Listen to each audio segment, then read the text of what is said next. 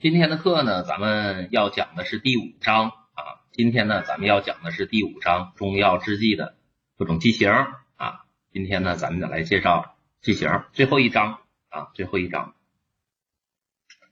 好了，上课之前呢，首先呢，请大家调试一下自己的声音图像啊。如果声音图像没问题的话呢，请帮我扣个一好吗？好的，谢谢，谢谢各位同学啊，二七三七八零幺六同学啊。好，谢谢。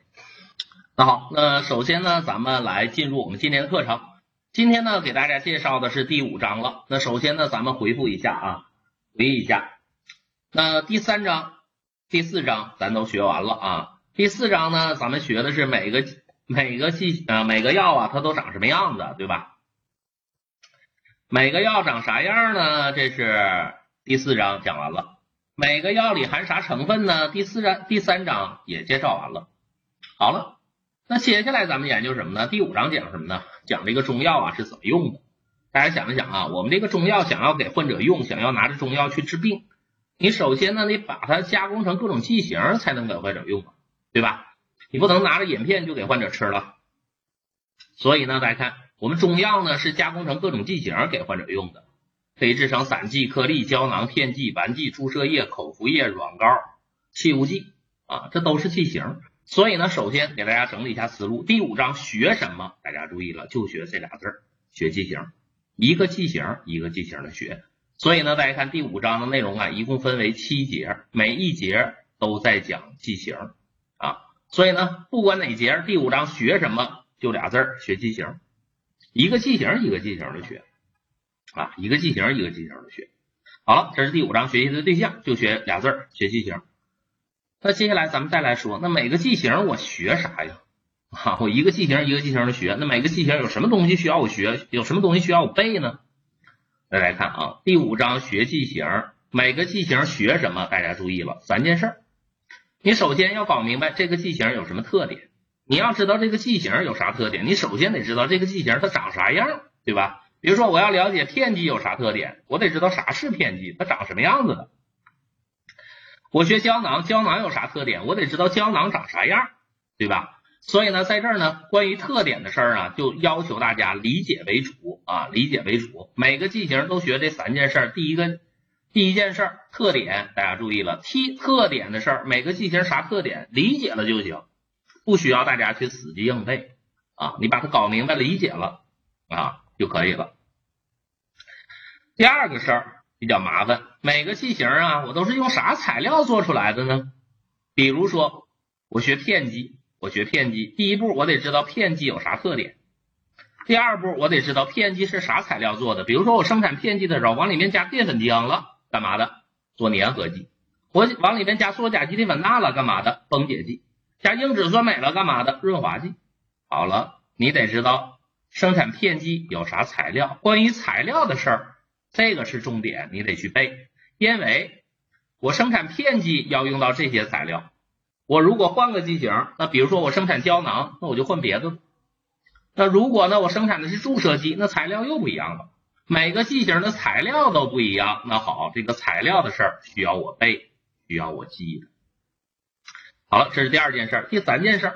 我们这个剂型生产出来了，比如说片剂，我生产完了，那片剂有没有什么质量要求呢？有没有什么质量检查的项目呢？有，所以呢，第三步我还得了解片剂有哪些质量要求啊？片剂有什么样的一个要求？比如说片剂要检查崩解实现的，来看片剂呢要检查这个崩解实现的，不同的片剂崩解实现的要求不一样啊。那比如说口崩片，六十秒就得分解。舌下片、泡腾片五分钟崩解啊，口含片十分钟，全粉片三十分钟。所以呢，我得知道不同类型的片剂崩解时限是咋要求的。那当然了，片剂要检查崩解时限。那如果你学的是别的剂型，那就不检查崩解时限了，检查别的项目了。比如说我学丸剂，丸剂还要检查含水量，还要检查溶散时限。好了，所以呢，片剂有什么要求，这也是我们要背的。那以片剂为例，每个剂型学什么？三件事儿：特点、材料和要求。但是不同的剂型，材料和要求都不一样。所以给大家一个小建议啊，大家注意了，第五章又要求大家写作业了啊，又要给大家留作业了啊，同学们，大家看第五章的作业是什么呢？你每学一个句型，就把这个句型的材料和要求写在笔记本上。比如说你学片机，好了，你的笔记本上写片机用到了哪些材料，然后呢，片机有哪些质量要求，一二三四五条，有一条算一条，把它都写下来。我学玩机，玩机用到了啥材料，玩机有哪些要求，一条一条的也都写。每学一个剂型，请你把这个剂型的材料和要求都写下来，因为我们要学的句型非常多啊，因为我们要学的句型非常多，学来学去你可能会混啊，所以呢，为了让大家能够多拿分儿啊，为了大家能够更好的复习，请大家完成作业，把我们第五章所学的每个句型，它的材料和要求写下来。特点我不要你写啊，你把材料和要求写下来，好吗？同学们，我不知道我表达是否清楚。第五章应该怎么学啊？老师又留作业了。第三章留个作业，第五章又留作业了，因为这两章考分比较多啊，这两章考分比较多。告诉大家，第五章要考三十分左右啊，而且呢，我个人认为第五章是我们中药一的这五章里最难的，这三十分不好拿。为啥不好拿？看起来全是中国字，但是一做题就做错，为啥？就是因为每个材每个剂型的材料和要求你记不牢，记不住啊，记混了，差一点儿就丢分。那随便问大家一个问题，请问水蜜丸的含水量是多少？有同学知道吗？请问水蜜丸的含水量是多少？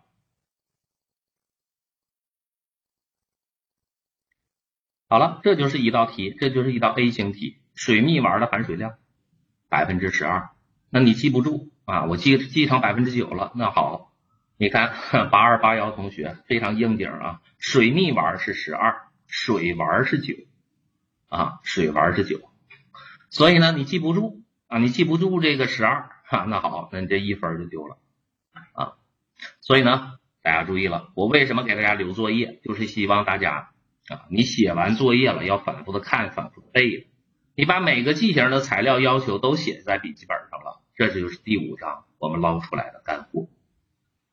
好了，我我这么表达，我相信我表达清楚了，是吧？大家对这个作业的事儿不要反感啊，跟前面的要求一样，必须手写，不能照别人抄，也不能用电脑复制粘贴啊，必须手写。因为为什么我这么折磨你？为什么让你手写呢？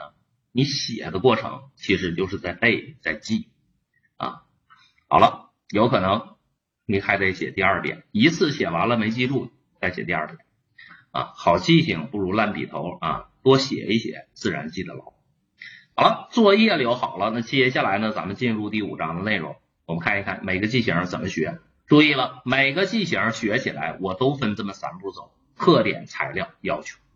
每个句型学什么？就这三件事儿：特点、材料、要求。特点呢，需要你理解，记在脑子里；材料要求需要记在本上。好了，那首先呢，我们来看第一节固体制剂。固体制剂顾名思义，固体的呗。我们依次来介绍散剂、颗粒、胶囊、丸剂和片剂。好了，首先来看第一个剂型散剂。好，第一步特点。散剂有啥特点？我首先得搞明白散剂长啥样。啥叫散剂呀？大家注意了，散剂长什么样子？固体粉末的啊，固体粉末的，比如说蒙脱石散、痱子粉，这都是散剂。固体粉末的，有的内服，有的外用的，这种剂型就叫散剂。所以呢，关于散剂有什么特点呢？大家看这特点的事儿呢，你不用去死记硬背它啊，咱挑重点的来说，理解了就行。你想，那散剂是粉末。那我请问，同一种药物制成的散剂和片剂相比，谁的药效快？同一种药物制成的散剂和片剂相比，谁的药效快？当然是散剂了。为什么呀？因为散剂是粉末，它比那大药片要小得多，人体好吸收。所以呢，大家看，这就是它特点了，吸收快啊，吸收快，药效迅速，这是优点。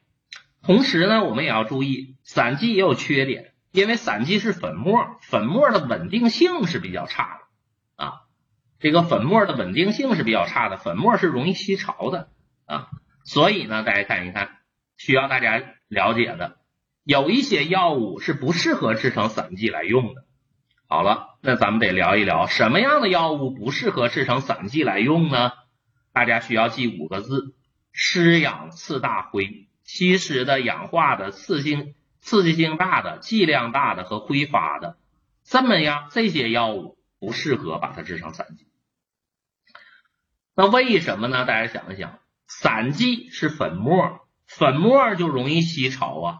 那好。一个吸潮的药，我又给制成了吸潮的粉末，那不更容易吸潮了吗？另外，散剂是固体粉末，如果是容易挥发的药物，你给制成粉末了，那跟空气的接触面积那么大，是不是就都容易损失掉？所以呢，大家需要大家记五个字：湿氧次大灰啊，湿氧次大灰，这五个字记下来，这是不适合制成散剂的药物。别说不是什么样的药都适合制成散剂来用的，优点我知道了，同时我也知道了缺点。谁不适合制成散剂？就五个字：湿氧次大灰啊，湿氧次大灰。好了，这是特点的事儿。那接接下来咱们聊一聊关于散剂的类型。大家看啊，我们说了，散剂是固体粉末的，有的内服，有的外用。所以呢，按照这个用途来分类的话呢，有内服的散剂和外用的。比如说撒布散、调肤散、催乳散啊，按药物的组成有单方散剂和复方散剂啊，按药物的性质呢有普通的散剂和特殊的。好了，那注意一下，谁是特殊的散剂呢？咱聊一聊啊，谁是特殊的散剂呢？大家看，有的散剂中含毒性药，比如说九分散，你可以记毒酒啊，毒酒。有的呢含液体，谁含液体呢？蛇胆川贝散，蛇胆就液体啊。有的含有低共溶成分，谁是含低共溶成分的？低温散，你可以记低温啊，含低共溶组分的是低温散。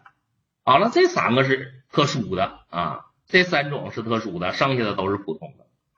好了，这是散剂的类型，这个事儿了解一下就行啊。需要你搞清楚谁是特殊的散剂啊，还有外用的散剂都有哪些，知道一下就行。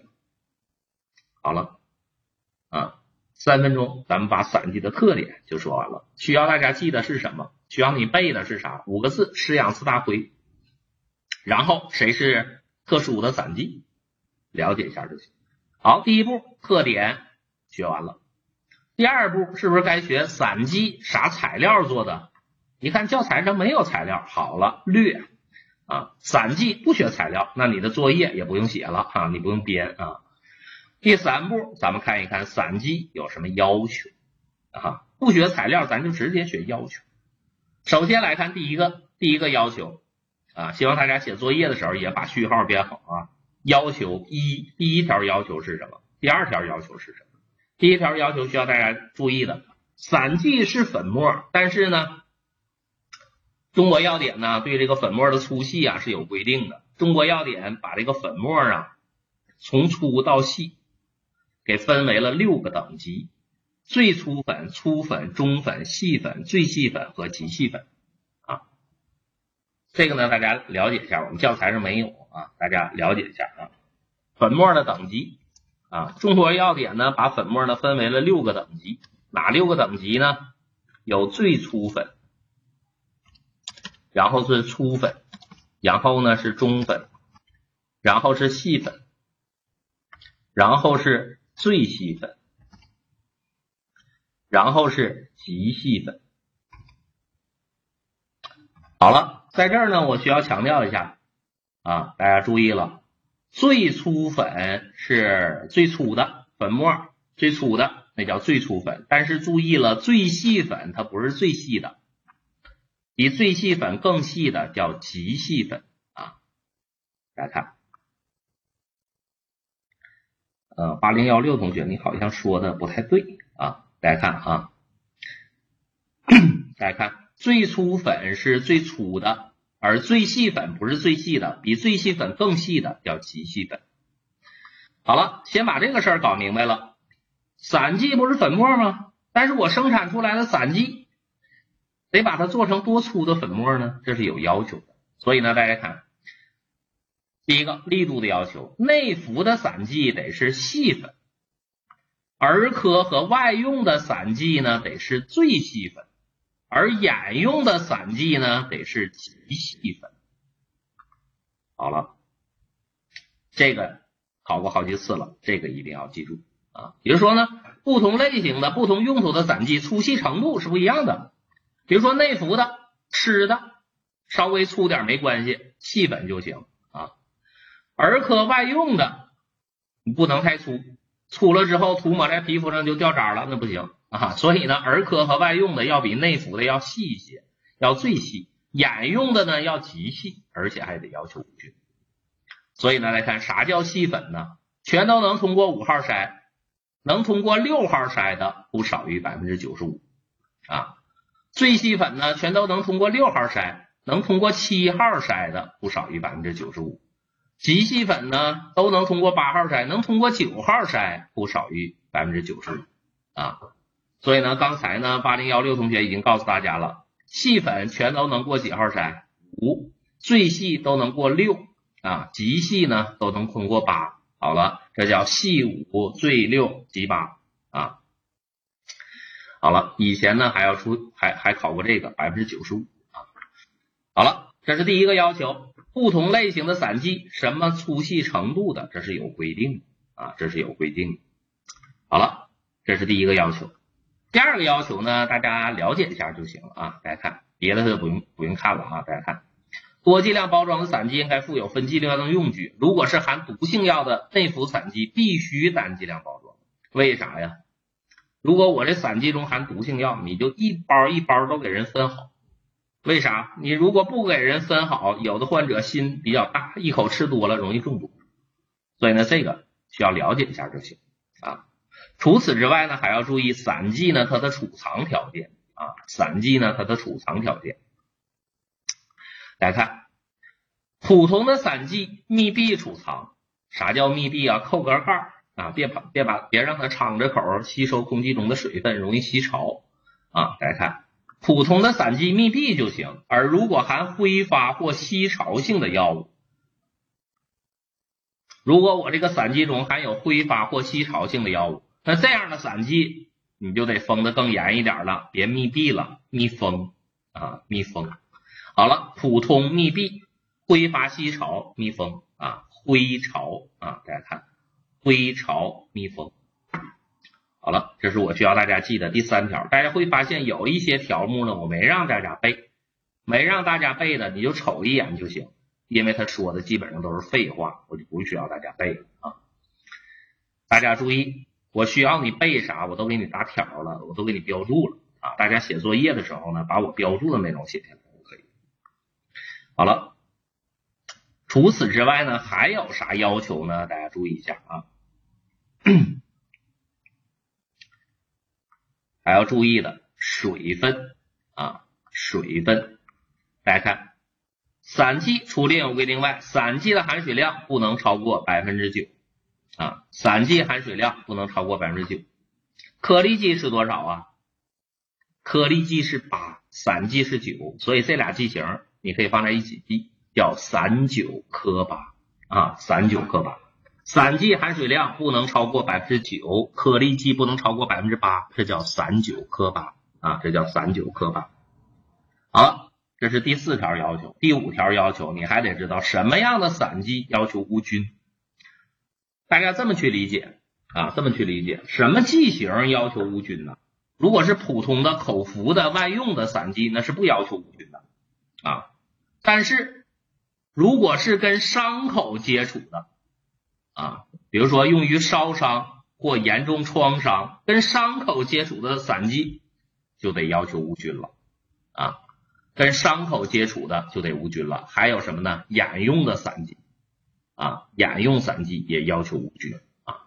所以呢，大家看啊，在这儿呢，我先告诉大家，所有的剂型都包括。你怎么去理解什么剂型要求无菌？你这么想，凡是跟人体的血液、泪液。伤口直接接触的剂型是要求无菌，跟人体血液直接接触的注射剂要求无菌，跟人体泪液接触的眼用制剂要求无菌。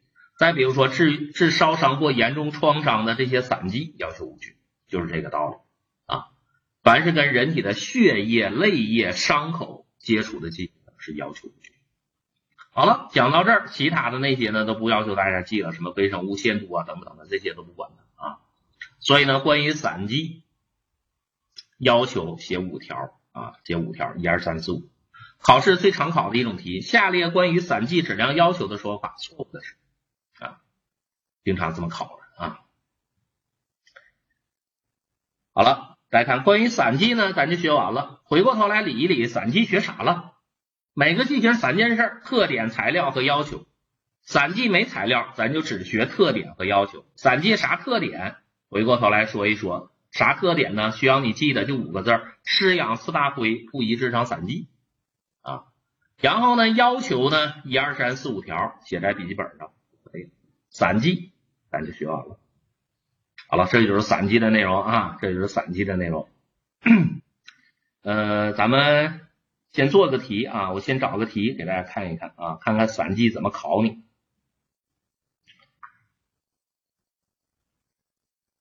来看一看这个题，和选择制成散剂的药物是谁？谁可以做成散剂？你把不适合制成散剂的给它删掉就可以了。所以呢，这道题考的是散剂的特点啊。大家看这道题选啥呀？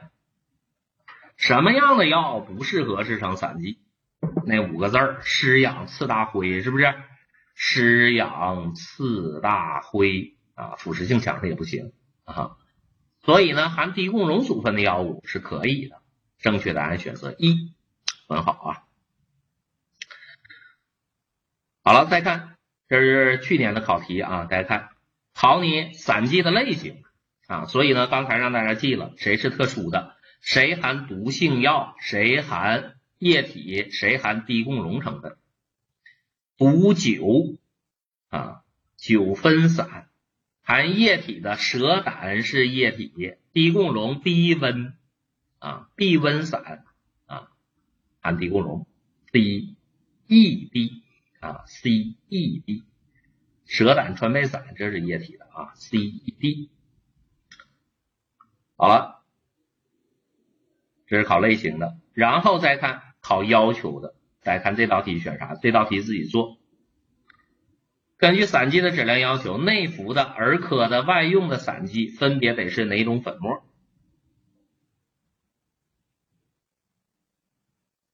低共熔啥意思？一会儿课间休息的时候再给大家解释啊。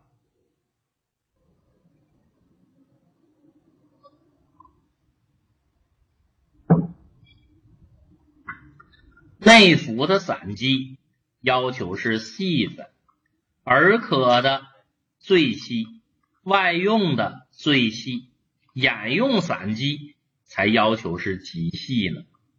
来看眼用散剂，眼里不揉沙子啊，所以呢，眼用的粉末必须得是极细粉。